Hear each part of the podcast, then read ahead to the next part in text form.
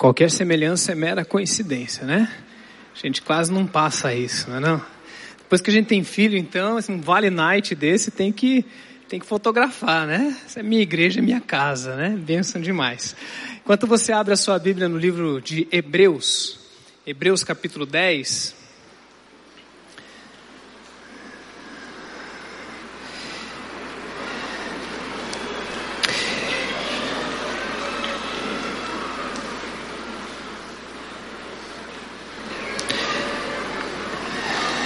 É muito bom abordar a temática igreja a partir da nossa casa, uma vez que essa é uma ilustração tanto do Velho Testamento quanto do Novo, muito comum.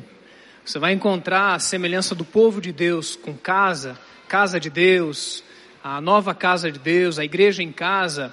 Na Bíblia inteira, isso é rico demais. Se você quiser estudar a Bíblia a partir dessa perspectiva, você vai perceber essa essa grande possibilidade. Ah, quero saudar também quem está na internet agora. Toda, toda semana nós temos um bom grupo de pessoas que estão assistindo ao vivo. Aparece lá um número de visualizações, mas às vezes tem o dobro, o triplo, porque estão numa sala de uma casa. E algumas pessoas, inclusive, estão fora do estado ou fora do país. Então, quero ah, agradecer você que está aí participando da IBC, desse meio virtual, mas de uma maneira muito real, porque essa é a possibilidade que a internet nos dá. Portanto, se você inclusive se sente parte da igreja, ainda que virtualmente, manda um e-mail para a gente. A gente quer conhecer você, a gente quer saber como é que a gente pode abençoar a sua vida, envisioná-lo na missão onde você estiver. Manda lá, ibc.ibc.org.br. Tá bom? A gente quer caminhar junto, é uma alegria saber que a igreja está nas casas também através da internet. Vamos ficar de pé, queridos, para a gente ler esse texto? E a gente muda um pouquinho a posição. Hebreus capítulo 10, versos, apenas o verso 25.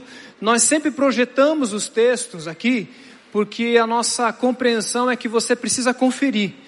E às vezes alguém está visitando, não tem intimidade com a Bíblia, ou fica com vergonha de pedir para a pessoa que está ao lado, a gente projeta, quem sabe você pode até fotografar, não é? Para depois lembrar do, do esboço, está aí projetado com qualidade para você. Hebreus 10, 25. Não deixemos de reunir-nos como igreja, segundo o costume de alguns, mas encorajando-nos uns aos outros, ainda mais quando vocês veem que se aproxima o dia.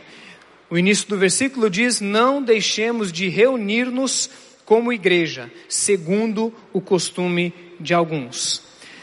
Deus, muito obrigado por essa noite, obrigado pela voz da igreja, obrigado pelas casas aqui representadas, obrigado pela igreja casa, pela casa igreja. Nos ajuda, Deus, nessa noite a ouvirmos a tua voz através da tua palavra. Espírito Santo de Deus, toma esse lugar, Senhor ainda mais do que já tem tomado. Vem falar no íntimo do nosso coração com autoridade, com leveza, mas com profundidade, e que leve-nos a Deus a transformações e decisões que mudem não apenas a nossa vida, mas a nossa casa, mas o nosso mundo, a partir da nossa história. Faz isso nessa noite, em nome de Jesus. Amém. Amém. Pode se assentar. Esse é um versículo muito utilizado quando nós queremos defender que as pessoas venham num ajuntamento uma vez por semana. Quando a pessoa começa a querer faltar o culto, a gente logo saca o Hebreus 10, 25 e diz assim: não deixem de congregar, vamos para a igreja. Né? Como eu era pequeno, é, lá em Maringá, e dizia assim: mamãe, hoje é dia de ir para a igreja, vamos para a igreja. Então, Hebreus 10, 25 pode ser lido dessa maneira.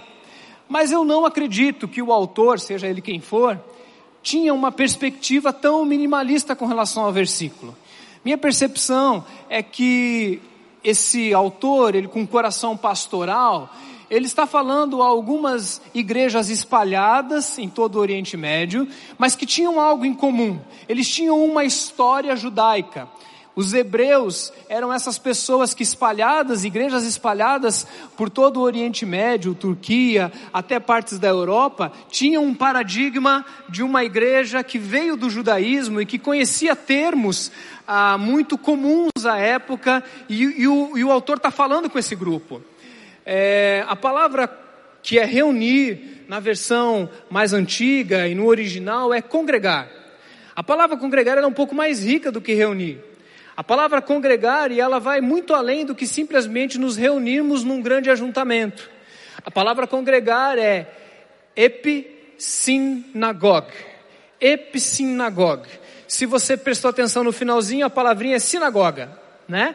Dizem que essa expressão nasceu na Babilônia, quando o povo foi levado cativo, e lá longe da sua terra começa a se reunir, se a juntar e fazer então um lugar onde estão juntos. E epissinagogue, a palavra congregar, se a gente repartir a palavra, ela vai significar o seguinte: epi é ajuntar.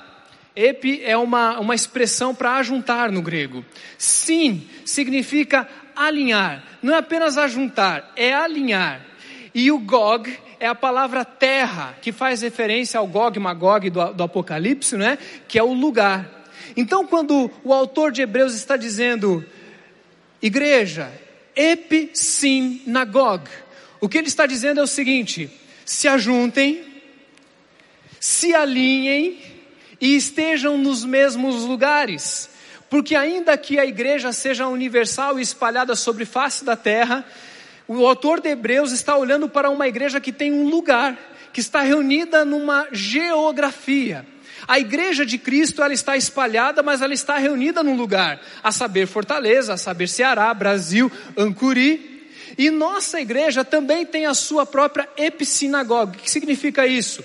O EP é o nosso ajuntamento, quando nós nos ajuntamos em grandes ou pequenos ajuntamentos. O sim do alinhamento também fala de sincronia, quando nós temos o mesmo coração. É quando nós olhamos para o tempo que nós vivemos, nós enxergamos as realidades desse mundo e cada igreja local, cada congregação local de ajuntamento no mesmo lugar, faz uma leitura do tempo que vive e dá uma resposta enquanto igreja local.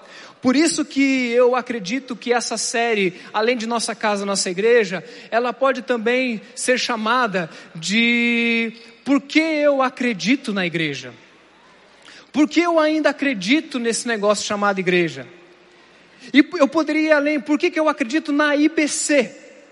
Por que, que além de ser membro da Igreja de Cristo no dia que eu me converti, eu um dia disse: Eu quero ser membro da IBC. Eu quero colocar no meu carro e no meu squeeze o, o, o adesivinho da IBC e dizer: Eu me identifico com uma igreja local.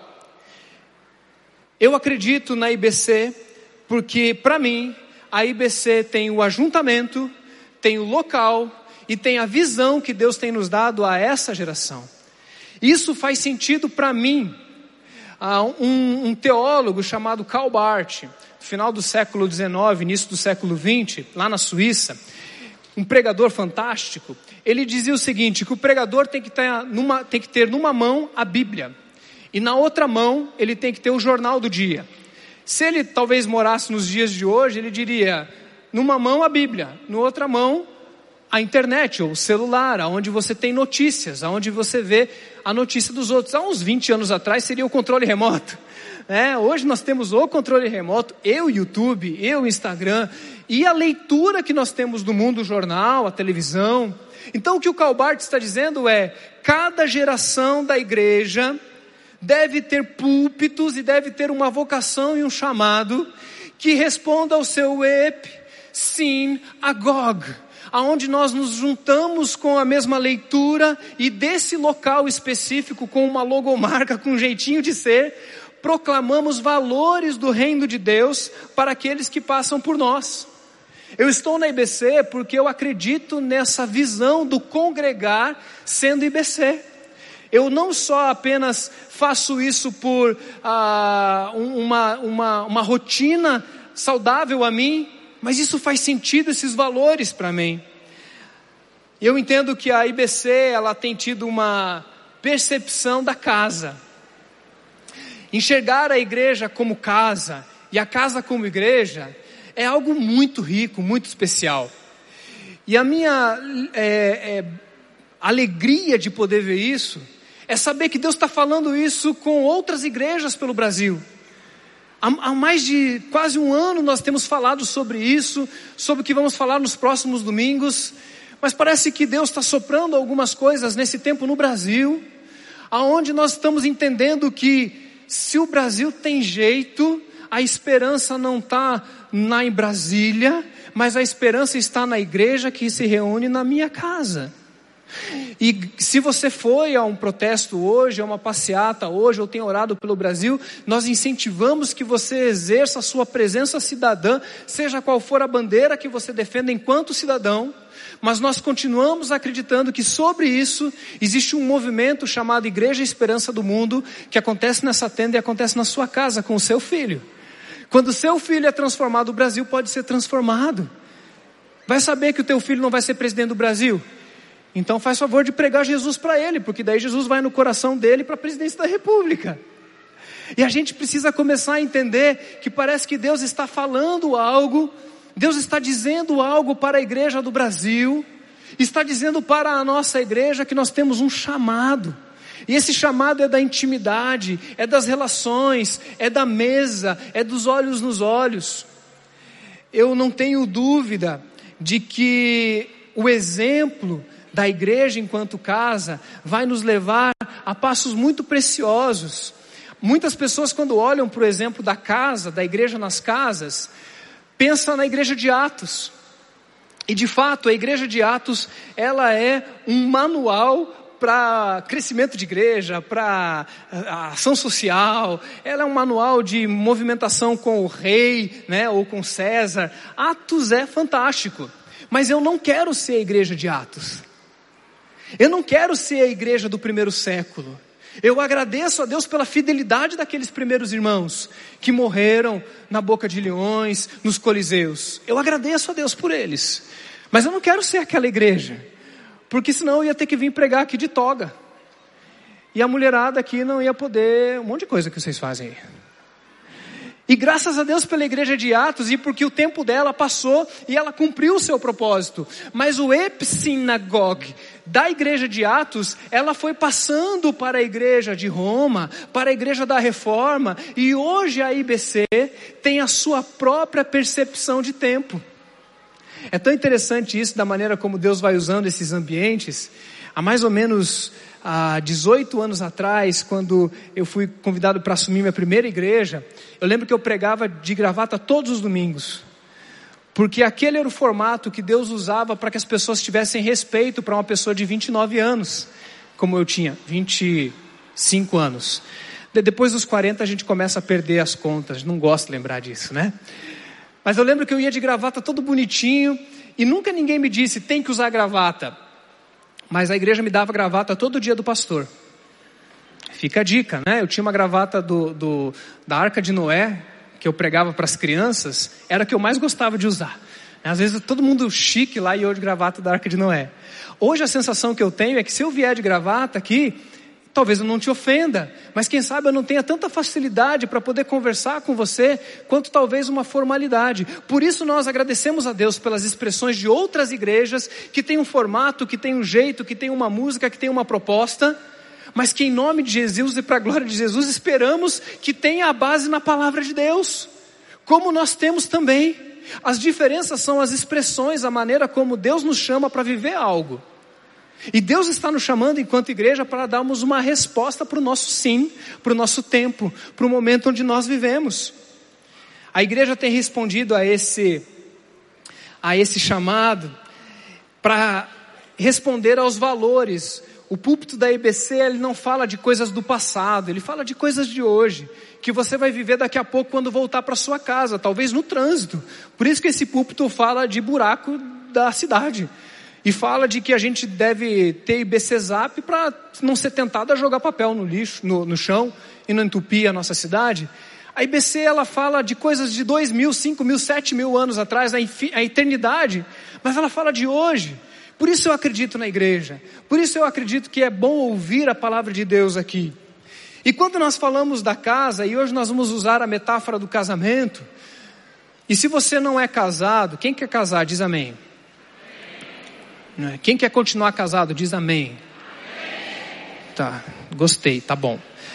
Então, quando a gente olha para uma mesa como essa, comum, né? É, eu tenho uns copos desse lá em casa, mas a gente usa uma vez por ano, assim, né? Mas tem lá. E, e, e a gente olha para uma mesa como essa, muito comum, a gente lembra da nossa casa. Por isso, talvez você não, não é casado, ou quem sabe Deus tem outros planos, não é obrigatoriedade casar. Mas o simbolismo do casamento, ele se aplica à nossa realidade enquanto igreja. E ainda que você não esteja casado ou nem tenha isso como um plano, eu queria que você apenas entendesse que é uma metáfora. E a gente vai acabar falando de casamento, mas na verdade nós estamos falando da casa que é a igreja e da igreja que é casa. Ok? Não fique constrangido para dizer, puxa, eu sou solteiro, sou solteirão, né? Convicto, invicto, né? Fui excluído. Ao contrário, você viveu numa casa, você sabe do que nós estamos falando e no fundo nós não estamos falando de casamento, nós estamos falando de compromisso com a igreja. Mas o casamento e a casa respondem a alguns dilemas dessa atualidade, a saber, falta de compromisso e de responsabilidade.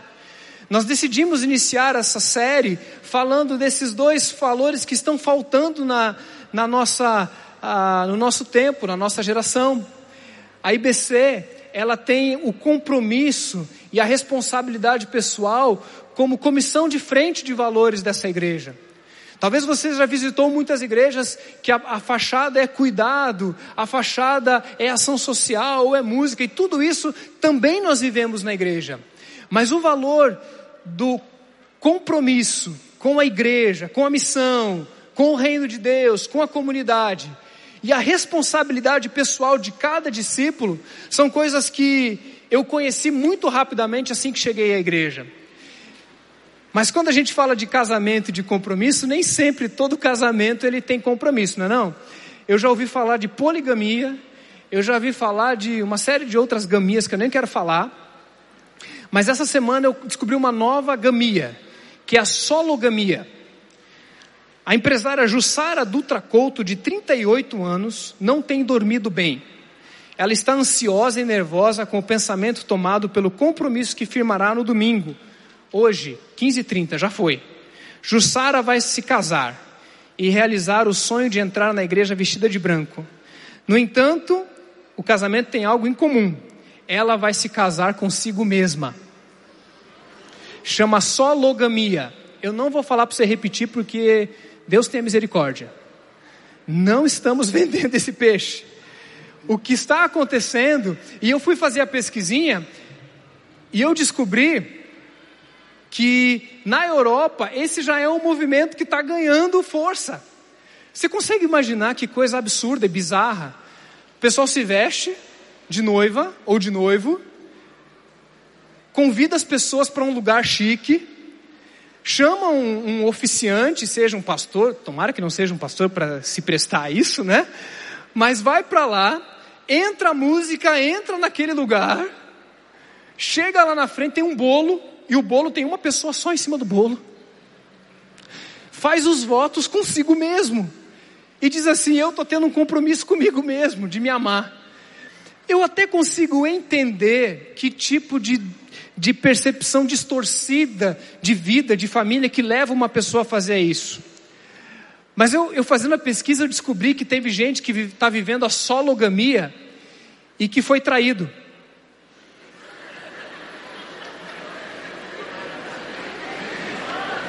Demorei uns cinco segundos para tentar entender o que é isso.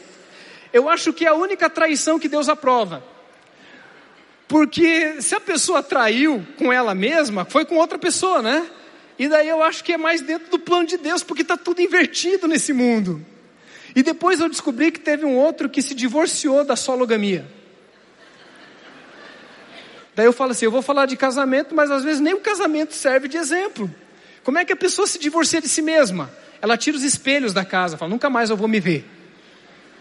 Não vou com a minha cara. Porque, infelizmente, o mundo está doente do valor compromisso e do valor responsabilidade pessoal. Assim como já existem casamentos assim, já existem solo igrejas, igre, igrejas, solo eclesias, pessoas que tentam viver igreja sozinhos ou apenas do seu próprio jeito, não têm a disposição de assumir um compromisso com o outro, de ter responsabilidade com o outro, e por isso fazem uma leitura distorcida da palavra de Deus, talvez doloridos com as comunidades locais, e vão para um lugar onde diz: Eu sou igreja. Queridos, não faça isso na primeira pessoa do singular. Nós somos igreja, porque Jesus disse: onde dois ou três, não vale um, um é discípulo, dois ou três é igreja, não é isso? Ah, mas eu estou cansado de instituição. Deixa eu te contar um, um, um segredo. Juntou dois ou três, tem agenda e tem orçamento. É pequenininho, mas tem agenda para combinar os dois ou três que vão se encontrar e tem alguma coisa que vocês vão fazer que vai gastar. Então é uma micro instituição. E um outro mito terrível de mega igreja ou de grandes igrejas é que a pessoa às vezes chega na IBC e diz assim: "Ai, que saudade de uma igreja pequenininha, porque lá a gente tinha uma sensação, uma sensação maior de família". Já ouviu isso? Ah, eu gosto de igreja pequena. Eu respeito, tem gostos diferentes, não é? Mas sabia que isso é um mito? Uma igreja que passa de 60 membros, 60 membros, você já não tem condição de viver sensação de família se você não for atrás de um grupo pequeno. Porque 60 pessoas dá umas 5 famílias, então é quase que 5 famílias se reunindo. Tem GR aqui que é maior que isso. Passou de 60 membros, pode ser 100, 200, 10 mil, um milhão de pessoas, você vai precisar de um grupo pequeno. Então tem gente vivendo visões distorcidas de igreja, porque na verdade estão fugindo de um valor que a IBC preza logo de cara, que é compromisso e responsabilidade. Logo que você chegar a essa igreja, você vai receber um abraço, você vai receber uma ligação, mas você vai ser convidado a viver uma relação de compromisso com a igreja, de casar com a igreja. Hoje é noite de você dizer: você quer casar com a igreja? Você quer renovar os teus votos com a IBC? Eu quero. Eu quero renovar meus votos com a Igreja de Cristo. Aleluia! Quem quer renovar os votos com a Igreja de Jesus? E quem quer renovar os votos com a IBC? Aleluia! O mesmo grupo de pessoas, porque a gente entende que não há sentido estar na Igreja de Cristo se a gente não tem um local, pessoas concretas com liderança e com estrutura. E Assim como em 2017 o pastor Armando me ensinou a casar com a igreja até que a morte nos separe, conheci gente que ano passado foi para São Paulo, morar em São Paulo, e saiu daqui chorando, porque quando chegou aqui disse: Essa é minha família, essa é minha igreja, essa é minha casa, e só mudou realmente porque teve que sair do Ceará e de Fortaleza. Então não estou dizendo aqui que você vai ficar aqui para o resto da vida, mas a tua disposição é como do casamento. Eu não estou aqui passando um vento, eu não estou aqui testando se essa igreja é assim ou assado, mas eu tomo uma decisão madura de dizer, eu tomo um compromisso com o corpo. E esse compromisso com o corpo é um compromisso de maturidade. Criança não casa, não deveria casar. Criança não namora, não deveria namorar ou noivar. Mas gente adulta que está procurando um relacionamento maduro, procura comunidades como essa para dizer assim: até que a morte nos separe. Eu quero estar nessa igreja como expressão, assim como Deus casa com Israel e Jesus casa com a noiva, nós também somos convidados a termos uma relação de compromisso e responsabilidade com a igreja. E quando eu falo disso, talvez isso possa parecer uma, uma expressão de apelo ou de constrangimento para que você faça uma aliança com a igreja. Não, não, não, não, isso não está no meu coração. Eu já citei Calbart, né, um teólogo suíço, agora eu vou citar a DC Comics, o Homem-Aranha. E tem uma frase do Homem-Aranha que diz assim: grandes poderes trazem grandes. Não está na Bíblia, mas devia estar. Tá, né? Não está na Bíblia desse jeito, mas é verdade, não é não? Grandes poderes vêm grandes responsabilidades. E isso é muito verdade na nossa vida. Mas eu gostaria de propor uma inversão dessa frase, que diz o seguinte: com grandes responsabilidades vem grandes privilégios. Quem aqui é casado? Levanta a mão. Já fiz essa pergunta algumas vezes, você vai gostar de levantar. Fala, aleluia. Casar é fácil? Casamento é fácil? É difícil? É muito difícil? O cearense fala, vixe, né? Eita, mano, é difícil demais. E quando a gente fala que casamento é difícil e que família, família é difícil, vixe, eita, mano. Tudo isso é difícil e a gente fala assim, já viu hoje em dia a pessoa vai casar, os amigos falam assim, ó lá, vai se enforcar, né? Cancelar o CPF, né? A gente perde um amigo, game over, né? E a gente olha às vezes para o casamento como uma coisa, mas quem vive o casamento de verdade, abençoado por Deus, é uma bênção demais, gente, é demais, é bom demais. Eu tô falando, eu, eu quero mais vibração do auditório. É benção ou não é benção, gente? Aleluia, estou na frente da minha esposa aqui, é benção nosso casamento, gente. Só que quando eu posso falar do casamento e dizer assim, você tem que casar comigo, porque eu vou te obrigar, né? porque se você não casar comigo, eu vou te perseguir. Gente, isso não é o tipo de compromisso e responsabilidade que nem casamento e família nem igreja propõe. O tipo de compromisso é aquele compromisso que nós enxergamos os privilégios de nós contrairmos núpcias, de nós vivermos casados ou congregados. E eu destaquei alguns deles aqui bem rapidamente. O primeiro deles está em Efésios 4,14.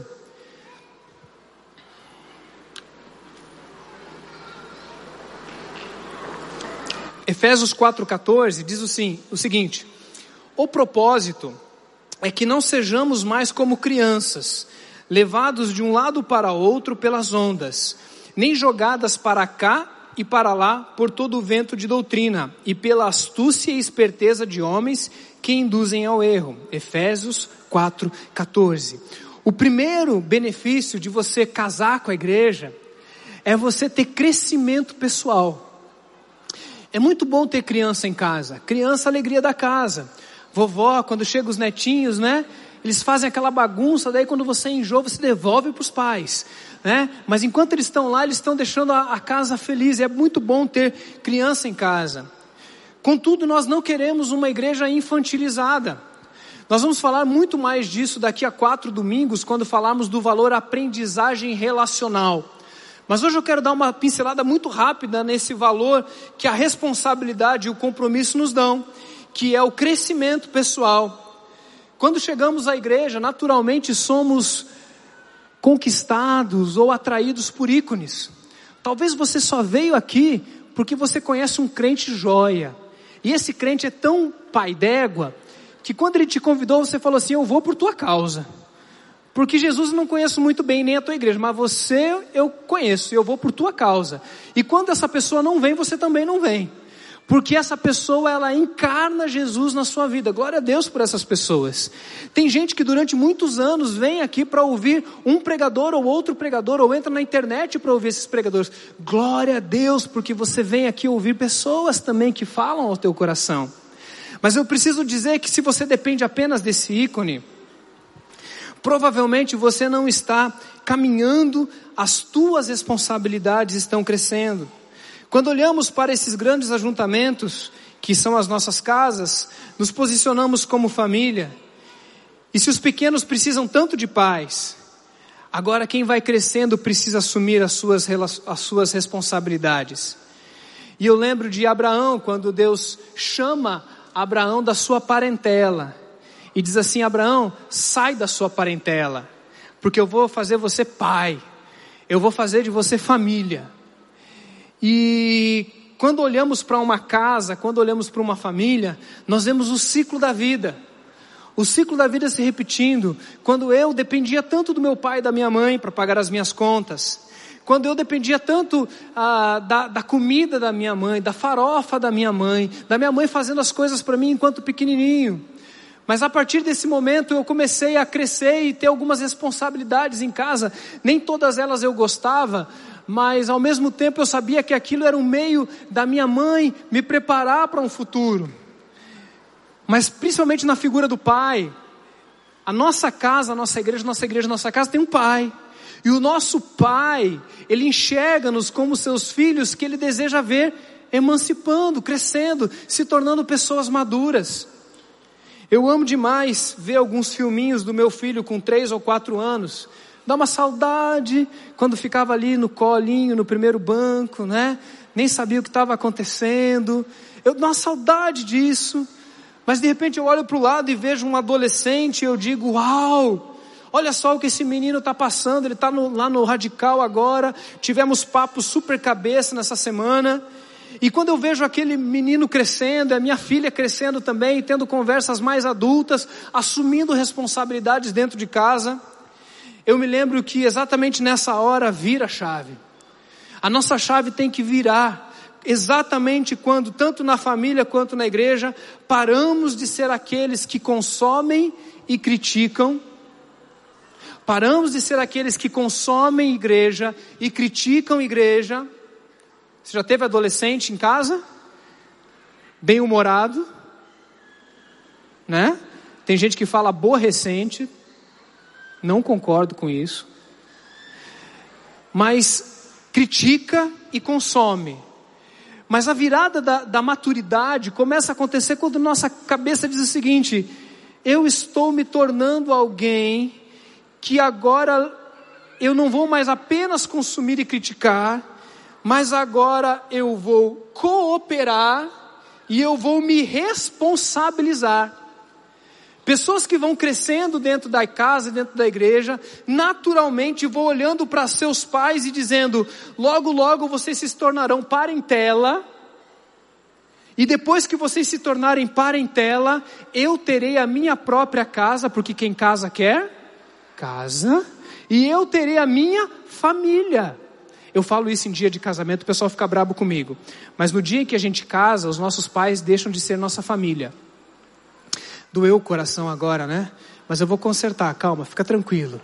Família, gente, é a família eu, os meus filhos, a minha casa, aonde tem uma liderança os meus pais agora têm a família deles, a minha, né, a minha sogra tem a família dela, a casa dela, são várias famílias. Pode continuar chamando de família, tá bom, gente? Não é, não estou aqui mudando o termo. O que eu estou te dizendo é que agora eu tenho a minha família e agora nós somos parentes, cada um com a sua casa e com a sua família. E quando eu digo isso, por que, que eu estou dizendo isso? Porque eu assumo uma responsabilidade que o meu filho agora tem o meu sobrenome e o sobrenome da minha esposa. E eu comecei uma nova casa. Quem gosta aí de seriado, né? A casa do Osmar, o primeiro do seu nome. Não é isso? Ah, eu sou, eu sou agora o rei do meu reino. É a minha casa, não é isso? A gente mudou de casa umas duas semanas atrás e eu fiquei lá consertando o cano, né? Deus está me ministrando a unção do conserto da casa, né? Mas a minha esposa vai lá e bota a cortina, né? É cortina para lá, cortina para cá, porque é o reino dela, é o lugar dela. E a minha sogra estava aí, né? Mas é do jeito dela e não da minha sogra, porque a minha sogra tem a casa dela. Quando a gente cresce e amadurece, nós vamos dependendo cada vez menos dos nossos ícones, das pessoas que nos carregavam e nós criticávamos e consumíamos, e agora nós somos aqueles que nós cooperamos e nós nos responsabilizamos. Esse grande ajuntamento aqui nos dá essa possibilidade, porque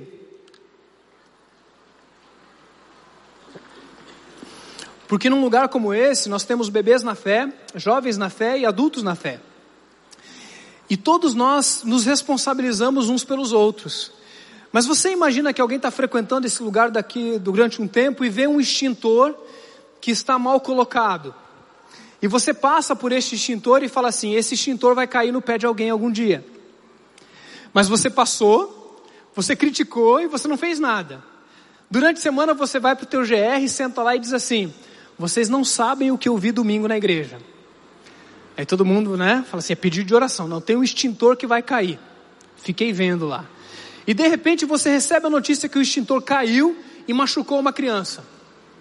E você, cheio da razão, diz o seguinte: Eu sabia que ia cair. Quem é o irresponsável que deixou isso acontecer?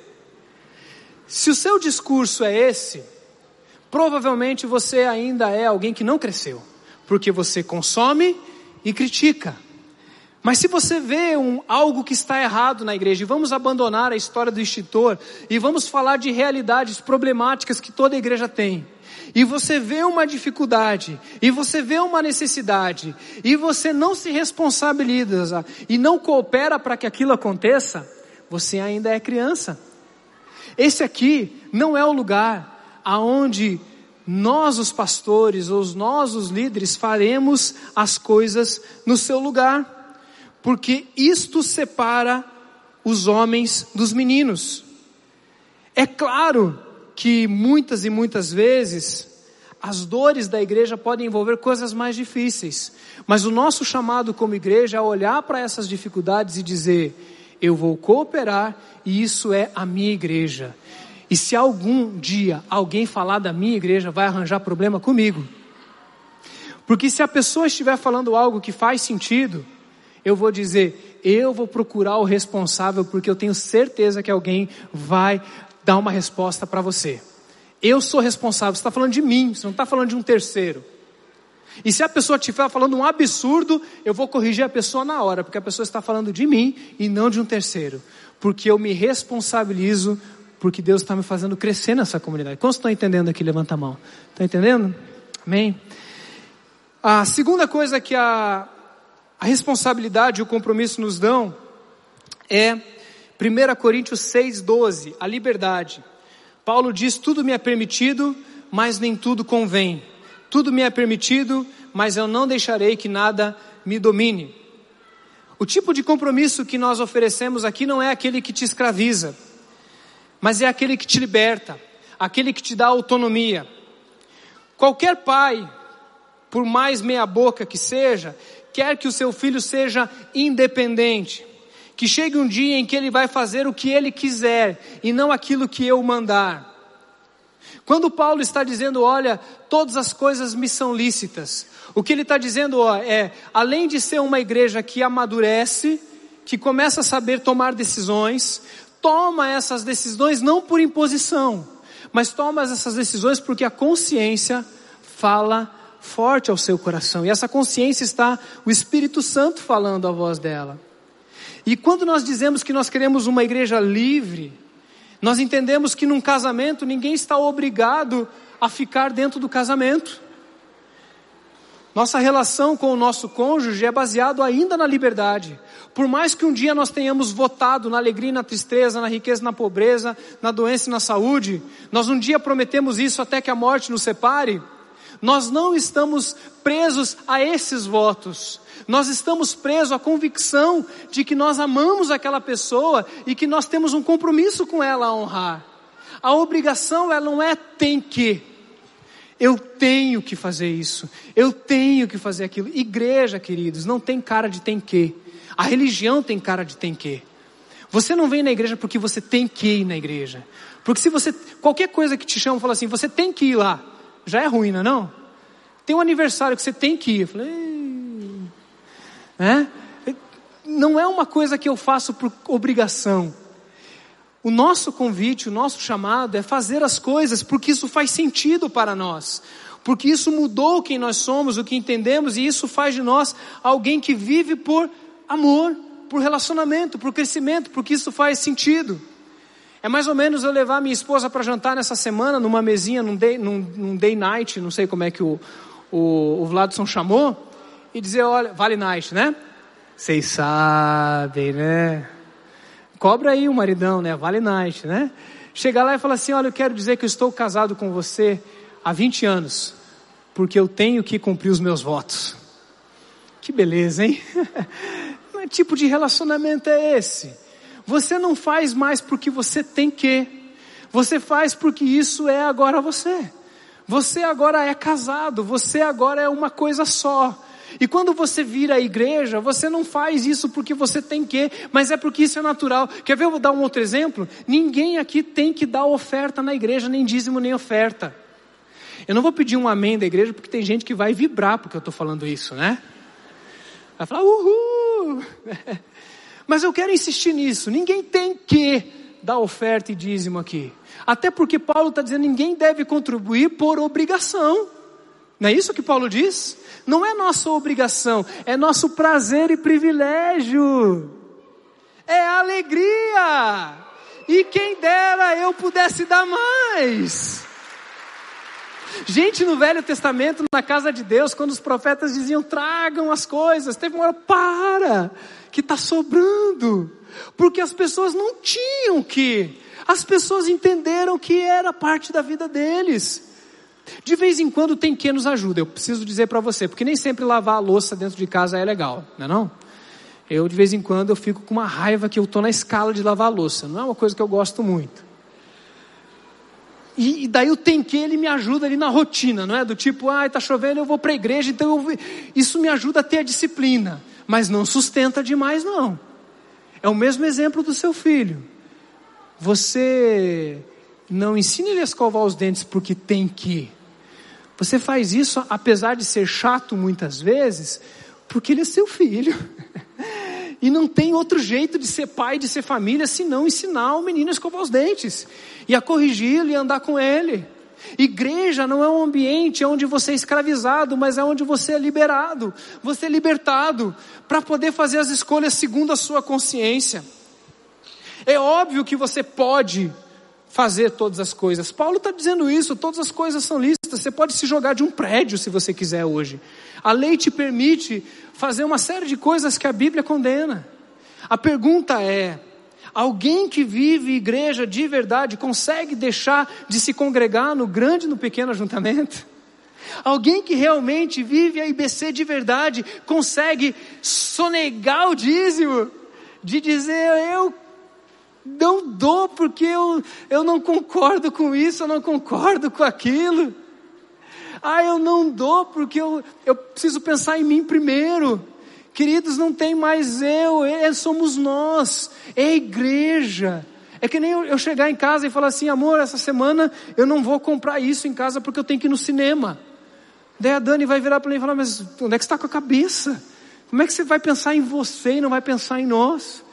Então, quando a gente está falando de realidades de compromisso e responsabilidade na igreja, é uma liberdade de você tomar decisões daquilo que Deus já fez você, família. E dizer, eu faço porque eu quero, ninguém me manda. Ah, lá vai, você, lá vai o crente dar dinheiro na igreja. Não, ninguém mandou eu dar, não, eu dou porque é a minha família. Eu dou porque o que está acontecendo naquela igreja, eu quero fazer parte disso. Por isso, a responsabilidade e o compromisso nos levam a uma, um compromisso de liberdade. Casar e casar com a igreja é abrir mão de fazer tudo o que você quer, mesmo podendo, porque tem uma responsabilidade com outra pessoa. Então você voluntariamente se impõe uma condição que tem a ver com mais alguém. Essa semana minha esposa compartilhou comigo um desafio pessoal dela. E ela virou para mim e disse assim: Isso é responsabilidade minha. Olhou nos meus olhos, isso é minha responsabilidade.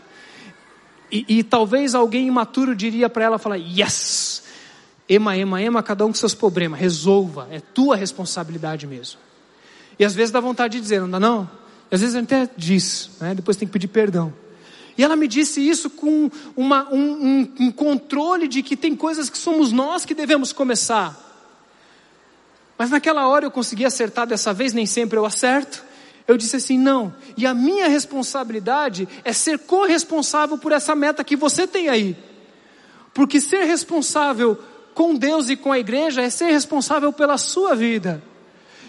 E chorar com os que choram e se alegrar com os que choram passa pelo momento da gente nos responsabilizar e fazermos elos de aliança de maneira livre. Ninguém me obriga a fazer isso, mas eu faço porque eu entendi que assim é família e assim é igreja. Se não for assim, não é família. Se não for assim, não é igreja. Então, quando ela diz isso é minha responsabilidade, eu embarco e digo: nós estamos juntos nessa. Todos nós, cada um de nós tem a sua própria responsabilidade pessoal. Mas ser igreja é olhar para o lado e falar: eu estou com você. Eu, eu banco essa com você. Nós estamos juntos nessa.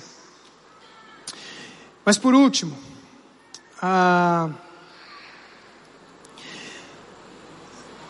a Bíblia, a, o compromisso e a responsabilidade nos dão dignidade.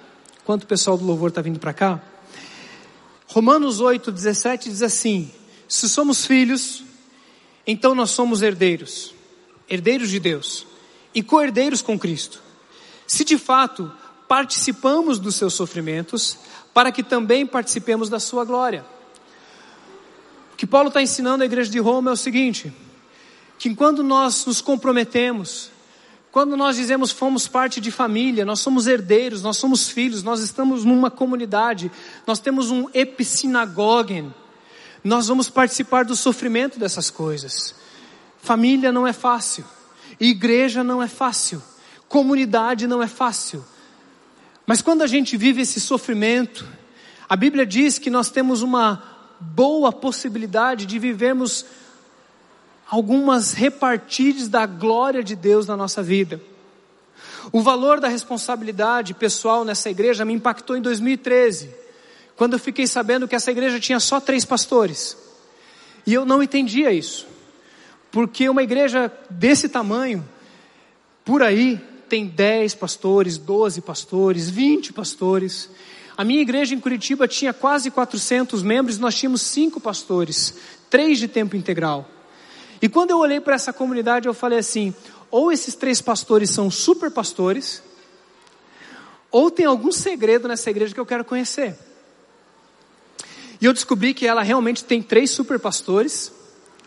Tem ou não tem? Né? E agora tem mais dois, mas não são tão super assim, mas estamos caminhandinho, né? mas não está aumentando o conselho pastoral por causa da necessidade de quantidade de pastor. Não é isso. Está aumentando por questão de continuidade, por causa de futuro. Mas a igreja no sentido de quantidade de pastor, sobreviveu bem com três pastores. Sabe por quê? Porque essa igreja, ela viveu uma coisa chamada sacerdócio universal, aonde eu e você entendemos que eu, a minha Bíblia e o Espírito Santo somos capazes de ungidos pelo esse Espírito fazer a diferença onde nós estamos. E ter pastor que cuida de nós, e ter pastor que ensina a nós, que nos lidera, é bênção demais. Mas o nosso valor é depender, antes de depender de qualquer homem, é depender de Deus e do seu Espírito. Eu confesso para vocês que era muito legal apresentar crianças lá em Curitiba, visitar todo mundo, fazer todos os casamentos, todos os velórios, todos os batismos, era eu que fazia. E daí eu ia visitar as pessoas nas casas, ouvia o Facebook delas, tava lá a minha foto, né? Apresentando criança, fazendo batismo, eu tava em todas. Era muito legal isso. O pessoal me chamava para comer na casa delas e tal. Agora, tem um ano e meio que eu não fiz nenhum casamento desde que eu cheguei aqui. Agora também vou fazer três, logo em seguida, um atrás do outro, né? E nessas férias dos pastores, do pastor Alcimou e do pastor Zé Edson, eu tenho feito muitos atendimentos, né? Mas para esse tamanho de igreja não é muito não. Proporcionalmente não é tudo isso, sabe por quê? Porque é uma igreja que tem vivido na dependência do Espírito Santo e não de homens. E eu quero elogiar isso você, IBC, porque tem coisas aqui que nós vamos fomentar, mas tem coisas que a gente já vive que a gente quer preservar. Eu gosto demais, queridos, quando alguém fala, olá pastor, que bom, e as pessoas né, têm feito isso, às vezes me encontram no shopping, né, falam, ô oh, pastor, eu falo, da onde veio isso, né? Uma igreja muito grande, é muito gostoso isso. Mas é gostoso saber que, apesar do reconhecimento pastoral, as pessoas não me olham como alguém que vai carregar a vida delas. Porque se eu fizesse isso, eu estaria tomando local, o lugar de Jesus, que é o bom pastor. E quando a gente assume a postura de dizer eu sou responsável pela minha vida espiritual e pelo meu crescimento, o que eu estou dizendo e o que eu estou convidando você é que talvez eu não vou estar em todas as fotos da sua casa. Talvez a minha dignidade de aparecer no seu Facebook não vai ser tão grande. Mas a parte boa é que você vai poder dizer eu fiz. Eu que fiz. Não foi o pastor, não foi o fulano de tal, não foi o papai e a mamãe, não foi aquelas. Fui eu quem fiz. Você vai falar, mas que coisa egoísta, mas não, não, não, não. Quando eu faço atendimento de casal, eu tenho feito bastante agora. Eles sentam na minha frente com seus problemas, e eu digo assim para eles: estendo as mãos aí, daí eles estendem a mão. Tem alguns casais que eu já conversei que vão lembrar disso. Eles estendem a mão, eu digo assim: a solução do problema de vocês estão nessas mãos aí. O meu papel como pastor é ensinar e envisionar o corpo. Vão, façam, clamem a Deus, se responsabilize pelo seu casamento. No nosso primeiro ano de casamento, eu e a Dani tivemos muitos problemas, muitos problemas. E nós fizemos um trato que nós não ligaríamos para os nossos pais. E tinha horas que ela segurava o telefone e eu corria, ela falava: "Não vai ligar, porque agora é nós. Juntos e Shallow, é nós. É nós. É só a gente. E dá uma vontade de correr atrás, pessoal. E dizer, vem me socorrer, vem me socorrer. E olha, tem horas, queridos, que tem que buscar mesmo, né? Que a gente está tão fraquinho que a gente vai buscar. Mas não é disso que eu estou falando. Eu estou falando da dignidade de chegar e dizer assim: Deus me usa para consertar o meu casamento. Não é lindo quando Jesus ele vai para a glória e fala assim: agora é com vocês. Mas Jesus, quem que vai multiplicar os pães? É vocês. Mas Jesus, quem que vai pregar? É vocês. E como é que eu vou fazer? Eu vou mandar o Espírito Santo, fica tranquilo. Quem aqui tem o Espírito Santo, fala amém. Quem aqui pode sair daqui e consertar muita coisa e dizer: Eu fiz, eu tenho a dignidade de dizer: Deus me usou. Eu sou pequeno, eu sou frágil, mas Jesus disse que no meu poder vocês fariam coisas ainda maiores. Maiores. Maiores, maiores. Mas isso só vai acontecer para gente que quer crescer. Para gente que quer dar um passo e dizer: Eu quero me casar com a igreja, eu quero assumir um compromisso com essa comunidade, eu quero pular de, pular de, de cama em cama, pular de casa em casa, de casamento em casamento, de gente que fica pulando, que não tem compromisso, mas não cresce. E gente que pula de igreja em igreja, igreja, igreja, igreja, igreja. Não dá nem tempo para descobrir os seus problemas e crescer. Talvez hoje você está chegando à igreja, eu posso dizer para você que você está numa boa igreja. Ela não é perfeita mas ela tem a palavra de Deus, mesmo que seja no iPad, viu gente? Mas tem mais de 80 Bíblias aqui dentro, tá bom? É bem bíblico aqui, viu? Essa aqui é uma igreja que escuta a voz do Espírito Santo para o seu tempo. O epissinagoga dessa igreja está ouvindo e falando a partir dos dores desse mundo. Essa é uma igreja séria, que busca integridade. Não é perfeito, não. Nenhum pregador que prega aqui é perfeito. Mas a gente tem buscado. E eu quero dizer que você está num bom lugar se você quiser ficar aqui.